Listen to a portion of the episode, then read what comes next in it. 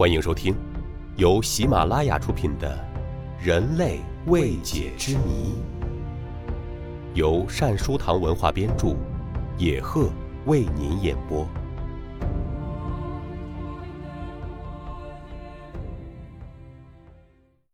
第三十七集：无脑智人挑战科学极限的现象。一般，当某人大脑不够用、反应迟钝时，我们就会用“真笨”“脑子进水了”这类词来形容此人。这还真是有科学依据的，并不是谁在随便瞎说。因为患了脑积水的人一般都是智力低下的。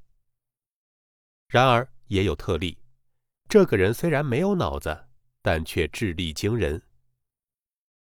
英国有一位大学生几乎没有脑子，但智慧却超乎寻常。原来呀，这名学生患了脑积水，脑里的水其实是脑脊髓液，由脑室分泌储藏。在正常情况下，脑脊髓液循环于脑和脊髓内，最后进入血液。假如循环受阻或脑脊髓液过多，液体就会积在脑腔内。形成脑积水。这种病通常会导致脑室系统扩张，两个大脑半球畸形，头颅肿大，脑室周围白质水肿，甚至脑组织萎缩。患脑积水的婴儿，如果出生几个月后仍能活下来，反应也会极其迟钝。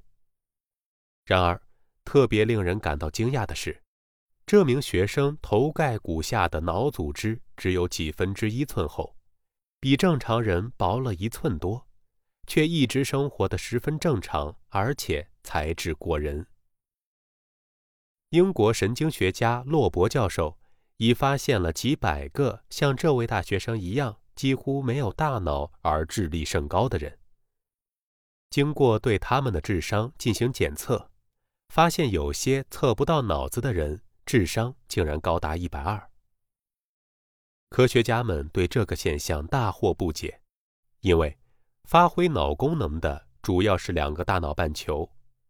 他们猜想，脑积水患者的脑功能可能由脑内其他不是很发达的部位接替了，或者正常的大脑只发挥了全部脑功能的一小部分。然而，这也仅仅是一种猜想而已。